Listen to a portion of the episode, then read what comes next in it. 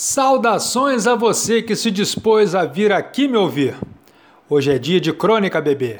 Preste atenção que o mergulho é profundo e o voo é pro alto, ao infinito e além.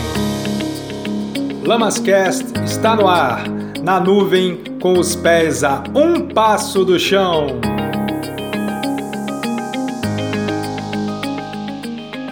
Miro-me no espelho vejo já em meu corpo os primeiros traços do idoso que talvez eu nunca venha a ser. Curiosamente, lido melhor com ele hoje do que quando tinha meus 17, 18, 20 e poucos anos. O tempo já o deixa levemente curvo, afinou minhas pernas, deixou formas mais retas, menos eretas, nem por isso menos elegantes.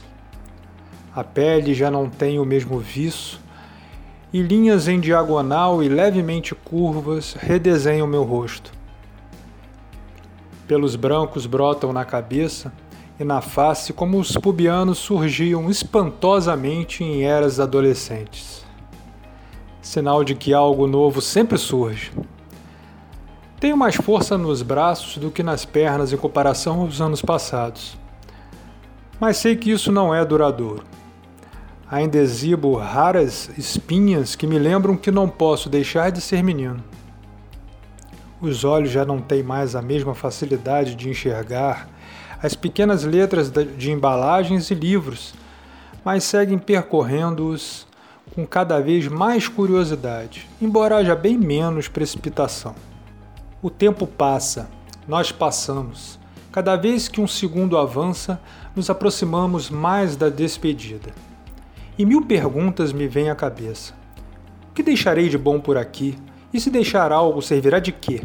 Irei mesmo para outro lugar ou o fim é mesmo o fim? Quando descobrir as respostas, não poderei contar a ninguém. Cada um terá de descobrir por si só. O que me dá uma sensação de solidão plena, sem angústias, sem melancolias.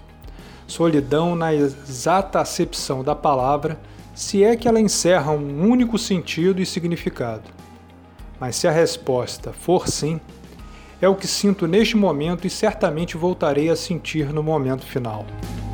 Pois o que tenho para mim é que o fim é transpor o fim e ter um recomeço em outra dimensão. Até!